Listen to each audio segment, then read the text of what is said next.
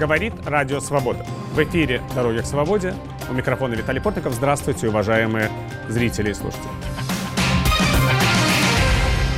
Миграционный кризис на границе Польши и Беларуси, как заявляют в Варшаве, самое серьезное покушение на границе и стабильность польского государства за последние три десятилетия. В организации кризиса на восточных границах Евросоюза многие европейские политики обвиняют Россию. Варшава обсуждает с Вильнюсом и Ригой возможность инициировать статью четвертую Североатлантического договора. Она предусматривает начало консультаций с союзниками по НАТО.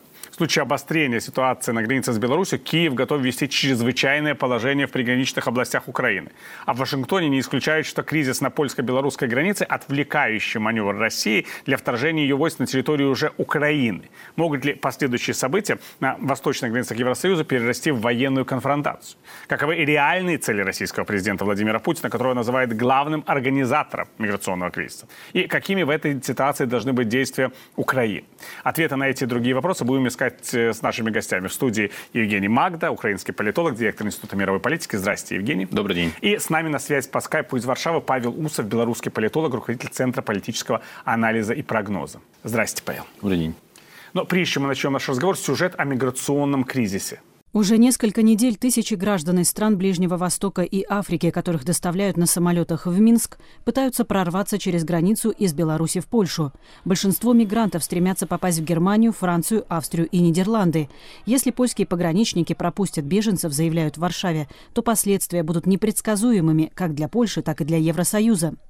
Нынешняя ситуация на восточных границах ЕС, опасаются европейские политики, может перерасти в военную конфронтацию. Российские стратегические бомбардировщики с 10 ноября патрулируют границы Беларуси, а Министерство обороны Польши опубликовало видео с одного из приграничных участков, на котором на белорусской территории видны люди в военной форме со снайперскими винтовками и ручными гранатометами. В Брюсселе считают, что миграционный кризис спровоцировал Александр Лукашенко, чтобы отомстить за санкции, которые введены против белорусского режима после фальсификации в 2020 году президентских выборов. Сам Лукашенко также связывает кризис с санкциями и обвиняет Запад в развязывании гибридной войны. Вы ввели против меня санкции, против белорусов. Вы пошли на гибридную войну против Беларуси. Возьмите СМИ, экономика, политика, до, уже до военного, до безопасности добрались гибридная война. И вы, мерзавцы, безумцы, хотите, чтобы я вас защищал от мигрантов в том числе? Что я нелогично рассуждаю? Вы это устроили, получите. Лукашенко угрожает ЕС прекратить транзит российского газа через Беларусь в случае закрытия соседними странами границ. В Евросоюзе сомневаются, что Лукашенко действует самостоятельно. В острую фазу кризис перешел 8 ноября, когда несколько тысяч мигрантов с белорусской территории попытались штурмовать польскую границу.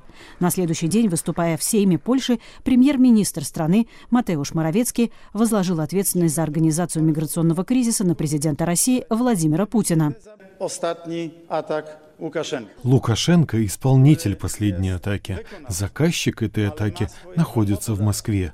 И этот заказчик – президент Путин.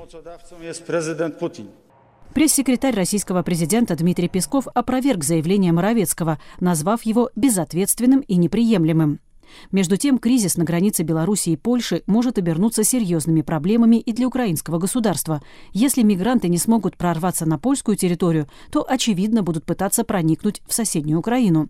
Ситуация на польско-белорусской границе, как сообщил глава МВД Украины Денис Монастырский, обсуждалась в Киеве на заседании Совета безопасности во главе с президентом Украины Владимиром Зеленским. Можу сказать однозначно, что мы готуемся до сценариев.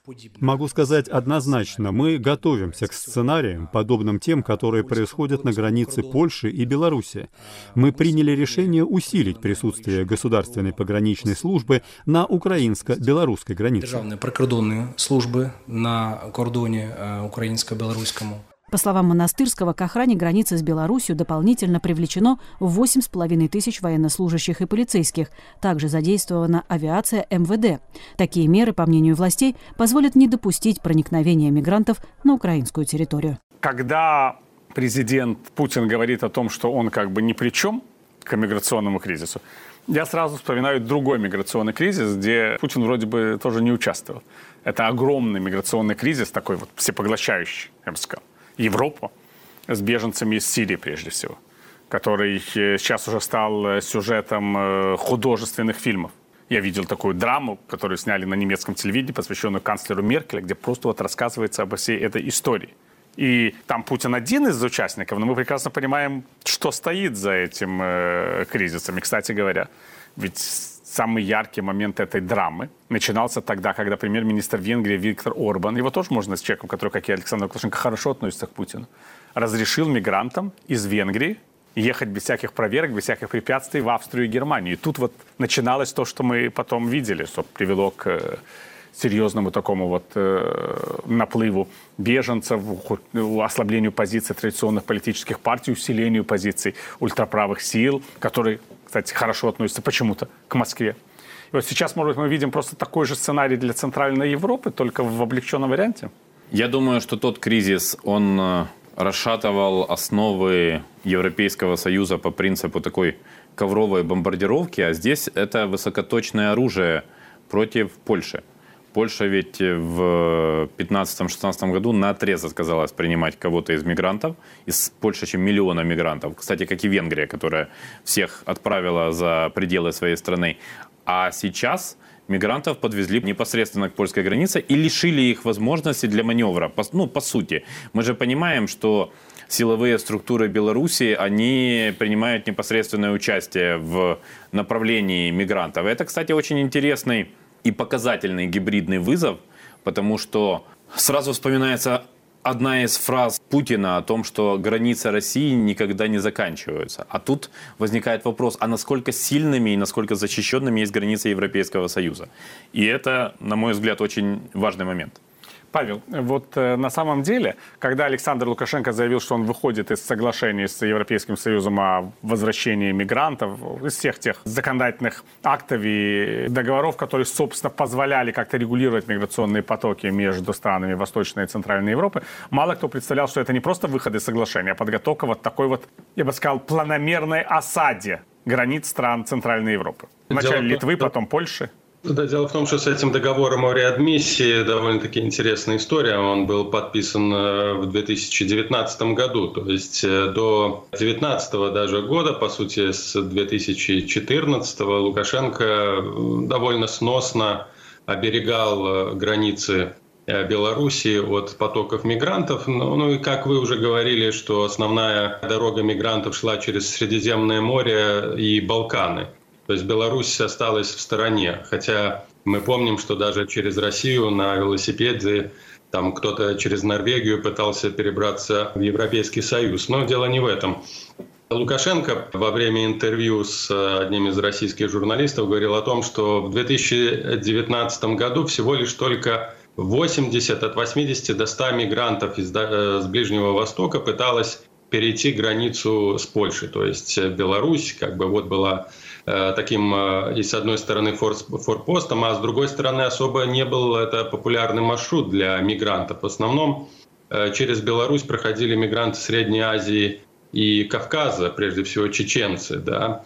И тут Беларусь как раз-таки играла роль фильтра скорее для России, отлавливая неугодных для Кадырова либо для Москвы политических беженцев и возвращая их обратно в страну. То есть в этом случае Э, тут договор о реадмиссии никакого серьезного ключевого значения не имел. Более того, Европейский Союз исправно платил ежегодно для Беларуси, для инфраструктуры приграничной и строительства так называемых фильтрационных э, объектов для того, что объектов содержания для тех, кого возвращали из Европейского Союза. То есть Тут э, в 2020 году возникла совершенно иная конфигурация, никак не связанная с договором о реадмиссии, а прежде всего э, искусственная включение. Был бы этот договор, не было бы этого договора. То есть э, понятно, что формально Беларусь бы обязана была принимать тех беженцев, которые переходили в Европу. Но отмена договора была связана как раз-таки с тем, что Лукашенко готовил полномасштабную операцию по перевозке, по транзиту мигрантов через Беларусь, превращая их, по сути, в такое гибридное оружие, оружие давления на европейские страны, и прежде всего на Польшу и Литву, которую Лукашенко считал личными и считает личными врагами, потому что до 2020 года как раз-таки и с правительством Литвы в меньшей степени, чем с правительством Польши, а здесь уже в расчет входит э, атомная станция, против которой литовцы очень усиленно выступали. Но вот с правыми консерваторами польского правительства у Лукашенко сложились довольно-таки добрые отношения до кризиса 2020 года. Ну, спешу напомнить, что сегодняшний премьер-министр был с визитом еще не в должности премьер-министра, а как один из вице-премьеров в Белоруссии, маршалок э, Сената Корчевский тоже был с визитом в Беларуси, назвал Лукашенко душевным человеком. То есть по сути, э, вот в период до 2020 года, с 2015 между Беларусью, Минском и Варшавой были очень теплые, официальные отношения. Поэтому вот э, такие действия Польши после 2020 года, когда она стала базой своего рода для и блогеров, и политиков белорусских, он воспринимает как личную обиду. И это скорее такая Э, с одной стороны, психологическая потребность, об этом, может, мы попозже поговорим, но в данном случае это вот личная месть э, именно Варшаве и э, Вильнюсу, плюс умноженная, конечно же, на стратегические интересы России. Вот, кстати говоря, если говорить о Польше, Евгений, может быть, в этом случае, по большому счету, Варшаве и нужен вот такой вот пример нестабильности на ее восточной границе, потому что Варшаве всегда говорили, что есть угроза со стороны России. И вот на самом деле это отнюдь не партнер, а фактор дестабилизации. Теперь это вот наглядно видно. Польша может требовать помощи со стороны стран Западной Европы, может требовать более благосклонного отношения к собственной внутренней политике. И, с другой стороны, и избиратели польских правых сейчас могут убедиться, что те просто защищают страну на границе. В то время как есть уже и люди, которые говорят, что, может, надо принимать мигрантов, может быть, надо как-то решать эту проблему иначе. Это уже внутреннее противостояние, которое подогревается каждый день провокациями со стороны Лукашенко. В вашем вопросе, безусловно, есть логика, но есть и факты, которые Беларусь, мне кажется, по политическим причинам не может донести до Брюсселя, как столицы, в данном случае политической столицы Европейского Союза. Насколько... Беларусь или Польша? Э, Польша, Польша, Польша да, извините, да. не может донести. Э, дело в том, что в Западной Европе, чем дальше на запад Европы, тем меньше верят в то, что за этим кризисом стоит Путин. У меня вообще создается ощущение, что в Германии, во Франции во многом э, уже вот как-то очарованы будущим запуском Nord Stream 2, и не хотят спугнуть Путина, э, который вот-вот должен крутнуть этот вентиль и наполнить трубу не просто техническим газом, а начать поставки в Европейский Союз, где действительно и высокие цены, и маленькие запасы газа относительно минувшего года.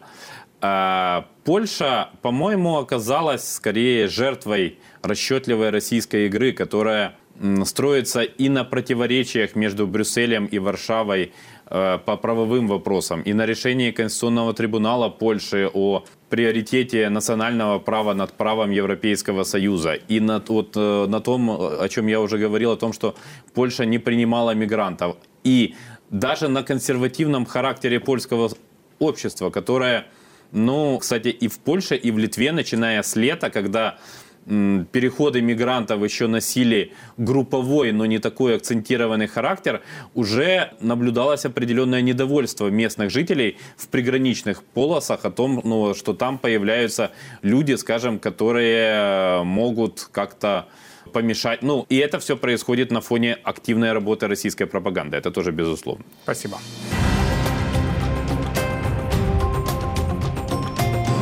В эфире программа «Дороги к свободе». Ее можно слушать в нашем радиоэфире и смотреть на телеканале «Настоящее время». Наши гости – политологи Евгений Магда и Павел Усов. Мы обсуждаем причины и последствия миграционного кризиса на границе Беларуси со странами Евросоюза.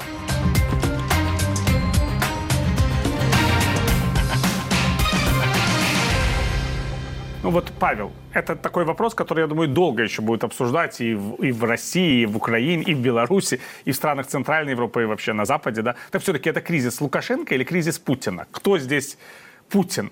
Продюсер, сорежиссер, соучастник? Я думаю, здесь э, симбиоз интересов. Тут уже дав... есть довольно такие системные исследования и расследования относительно вот этого предпосылок миграционного кризиса. Известная операция «Шлюз», которая была разработана еще в 2011 году, напомню, до всех событий в Украине, когда были введены санкции против Беларуси.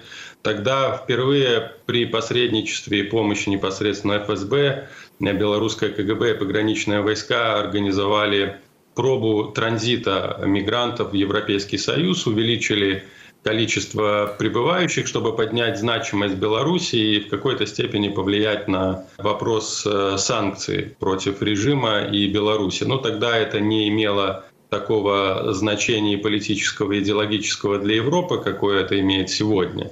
Э, думаю, что на сегодняшний день, возвращаясь к вопросу, Лукашенко не в состоянии самостоятельно принимать решения такого уровня и плюс не в, само, не, не в состоянии оценить последствия этих решений. Потому что если мы отметим то, какие решения принимались Лукашенко, какие действия предпринимались на протяжении года, мы увидим, что любое его действие приводило только к усилению давления и увеличению зависимости Беларуси от России. И в этом плане есть абсолютно ясный интерес. То есть вот мы рассуждали про возможности влияния и воздействия России на Европейский Союз, на Украину, а здесь э, многое зависит и многое как раз-таки ориентировано на то, чтобы усилить военное и стратегическое присутствие России в Беларуси. И этот процесс начался с 2000 2020 года практически сразу с кризисом, и интенсификация наступила летом 2020 года. Ну, апогеем в какой-то степени можно назвать подписание дорожных карт и военной доктрины. Кстати, ничего, если о дорожных картах э, мы более или менее тезисно знаем, э, что там, э, о чем идет речь, то вот о военной доктрине союзного государства понятия мы не имеем, что это за текст и какой текст, какое содержание было подписано Лукашенко. Более того, в марте 2021 года была подписана программа о э, военном сотрудничестве России и Беларуси, на основе которой в Гродненской области был создан военно-учебный центр э, ПВО, совместный под, безусловно, наверное, контролем России. Об этой программе мы также ничего не знаем. Соответственно, я предполагаю, что в и программе, и в этой военной доктрине прописано расширение военно-стратегического присутствия, прямого военно-стратегического присутствия России в Беларуси. А вот этот вот кризис, э, конфронтация с э, Западом, с Польшей, возможно, какие-то провокации должны стать своего рода идеологическим обоснованием или ширмой для того, чтобы э, Россия спокойно могла вести свои войска без какого-то осуждения или э, громких возгласов об оккупации Беларуси со стороны Запада. То есть Путин на основе этого кризиса входит в Беларусь как своего рода гарант стабильности. Ну и особенно, если вспомнить последние слова э, и заявление Лукашенко о том, что он собирается перекрыть газопровод Ямал-Европа, да, один из ключевых э, сухопутных газопроводов России в Европу. И, соответственно, вот эта спираль нагнетания угроз, нагнетания кризиса, напряженности, ну, даст э, Путину возможность э, усилить и практически установить прямой контроль над э, Беларусью без э, обратных негативных последствий для самой России. Как может, кстати говоря, быть перекинут этот мигрантский поток к украинским границам? Потому что я, честно говоря, не очень понимаю, для чего. Ведь мигранты вот уже стоят на границе Евросоюза, им будут говорить, вот, Настя, идите туда, штурмуйте эту границу, а потом опять-таки на ту же границу Евросоюза нужно выйти. Я думаю, надо исходить из нескольких вещей. С одной стороны, из того, что это управляемый кризис. И, безусловно, мигранты, хотя каждый из них заплатил по несколько тысяч долларов для того, чтобы оказаться в Беларуси, они все-таки себе тарят светлый путь в Германию. А, но я не думаю, что они не знают географии, не понимают, что поворачивая в данном случае на юг, в сторону Украины, они, скажем, не, совсем не идут в Германию. Украина не является членом Европейского Союза, и даже, скажем, очень быстро найденная статистика, она покажет, что уровень жизни в Украине абсолютно не интересен для мигрантов. Но э, если белорусские спецслужбы имеют э, рычаги воздействия на неформальных лидеров мигрантов, а я думаю, что такие там есть, то этот сценарий все-таки может быть вполне реалистичным. И я не думаю, что приготовление украинских э, силовых структур, они являются каким-то алармизмом, потому что на самом деле граница между Украиной и Белоруссией существует ну, фактически только номинально. Нас, нас во многом, может быть, спасает то, что это сложный рельеф местности. Леса, болота, реки. То есть и э, еще один момент, на который я хочу обратить внимание – у Путина, как у инициатора этого кризиса, я настаиваю на том, что он инициатор, мало времени. Скоро, с одной стороны, может выпасть снег, и это намного осложнит э, жизнь, ну, то есть усилит страдания и осложнит жизнь мигрантов, а с другой стороны, фактически за месяц Европа так или иначе погрузится в предрождественскую суету. И тогда нужны будут ну, просто очень масштабные информационные поводы, чтобы напоминать о миграционном кризисе. А вы как считаете, Павел, как будет использовать сейчас э, Москва и Минск вот эту ситуацию? Будут, скажем, э, обострять ситуацию на украинских границах или все-таки будут продолжать сохранять эту напряженность на границах Евросоюза? Какова будет, так сказать, следующая цель? Э, я соглашусь с тем, что в интересах России сохранять напряженность, потому что вот, как я уже упоминал, угрозы Лукашенко закрыть э, газопровод или перекрыть газопровод уже подняли цены на какое-то время э, на европейских рынках на газ. И вот эта вот напряженность на белорусско-польской, белорусско-литовской, возможно, белорусско-украинской границе, она призвана еще дополнительную задачу, именно российскую, решить, задачу Путина. Путин таким образом набивает себе цену. И здесь речь не только о том, чтобы как можно скорее запустить Nord Stream 2, но и еще решить вопрос санкций. Ведь для России важно, чтобы Европейский Союз в конечном итоге пошел на полноценный, полномасштабный диалог. И об этом диалоге уже шла речь и со стороны Макрона, со стороны Меркель, которые призывали перезагрузить отношения с Россией. Этот кризис может использован быть как раз-таки для этого, в том числе и в ущерб интересам Украины. Э, поэтому нет никакого основания на сегодняшний день говорить о том, что кризис будет уменьшаться. Э, плюс еще есть, о чем я уже вспоминал ранее, такая психологическая особенность самого Лукашенко. Он сегодня на совещании заявил о том, что дальше нам отступать некуда. Нам отступать некуда, мы будем сражаться до последнего. То есть это вся его такая риторика милитаристского плана. Уступки в данном случае, если Э, Лукашенко вынужден будет убрать мигрантов с границы Евросоюзом, будет расценена как слабость. То есть он не хочет психологически показывать то, что в, как, в чем-то уступил европейцам, даже если это будет чревато э, серьезным последствиями экономическими для, для Беларуси. Ведь вспомните тот же Ryanair. Во многом э, этот, эту ситуацию определяла именно психология Лукашенко. Он мог бы извиниться, посадить обратно этого Протасевича в самолет, выпустить его или хотя бы не арестовывать, извиниться перед европейскими компаниями, сказать, что это наша ошибка. Но он так не может. Это не в его психологии, как и не в психологии Путина. Эти люди, они не в состоянии отступать.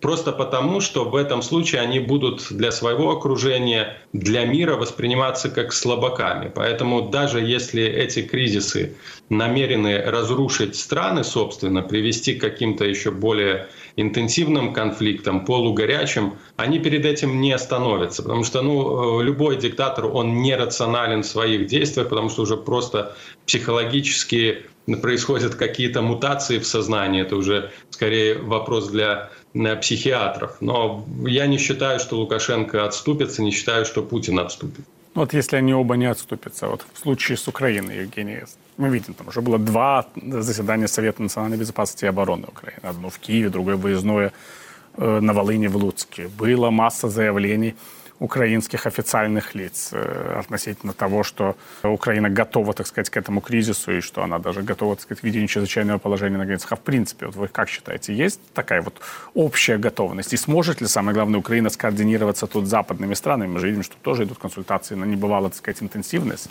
Встречи министров иностранных дел Евросоюза и министра иностранных дел Украины, другие консультации. Там недавно были консультации в Вашингтоне. Мне интересно, насколько, во-первых, работает Люблинский треугольник, который создавался летом прошлого вещей, года да. для противостояния гибридным вызовам, с одной Треугольник стороны. Польша, Литвы и Украины так. как раз, да. И как раз вот три государства, которые так или иначе вокруг Беларуси и э, чувствуют в разной степени угрозу своим границам.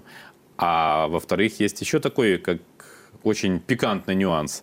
Рост белорусского экспорта в Украину. То есть э, в январе-мае э, Беларусь заработала несколько сотен миллионов долларов, продавая сюда электричество, битум, бензин, нефтепродукты, в то время как страны Европейского Союза говорят о санкциях против Лукашенко. То есть синхронизация действий в политическом плане, на мой взгляд, возможно только после синхронизации в экономическом. Это хороший такой момент, да, потому что ведь как с одной стороны нужно закрывать границу, с другой стороны без белорусской электроэнергии Украина не обойдется, да, этой зимой? Ну, э, солидарность требует определенных жертв. Солидарность это один из принципов Европейского Союза. Если у нас в Конституции записано стремление стать членом ЕС и НАТО, то мы просто обязаны играть по этим правилам. Хотя, конечно, это не самая простая развилка для Владимира Зеленского и его команды. Ну, в любом случае, вот хочу, кстати, задать вам, Павел, уже заключительный вопрос. Вот как вы считаете, если коротко говорить, Лукашенко не остановится, но насколько далеко он готов вместе с Путиным идти вперед? Зная, да, на что способен Путин, ну, пример Украины, пример Крыма, пример Донбасса, это четко показывает, насколько далеко в состоянии зайти Путин. Проблема в том, что этого не понимают европейцы и вряд ли это поймут. То есть до сих пор, если сейчас они уже готовы идти с Путиным на переговоры, с учетом того, что на востоке Украины продолжается война, ну о чем еще говорить? Что касается Лукашенко, да, я считаю, что он уже также показал всем, э, хотя для тех, кто занимался политикой белорусской, это было изначально ясно, что он будет в руках с автоматом защищать свою власть. Сегодня он готов э, э, распалить, ну, по крайней мере, уже к этому есть предпосылки такой приграничный э, конфликт э, с тем, чтобы ну, просто продемонстрировать э, свою силу и доминацию в этом вопросе. Приведет ли это к полномасштабной, хотя бы конвенциональной войне там, НАТО-Россия, сказать трудно, но я считаю, что российские войска в скором времени так точно появятся на территории Беларуси. Ну, вот такие прогнозы наших э, экспертов. Будем и следить за этим кризисом. Понимаем, что это так просто не окончится. И, и это самое главное, к сожалению, не последний кризис отношениях между, с одной стороны, Россией и Беларусью, а с другой стороны, между странами Центральной и Восточной Европы. Сегодня мы говорили с украинским политологом, директором Института мировой политики Евгением Магдой и белорусским политологом, руководителем Центра политического анализа и прогноза Павлом Амусовым. Программу «Дороги к свободе» можно слушать в нашем радиоэфире и смотреть на телеканале «Настоящее время». Провел эту программу для вас Виталий Портников. Я прощаюсь с вами, господа. Всего доброго и удачи!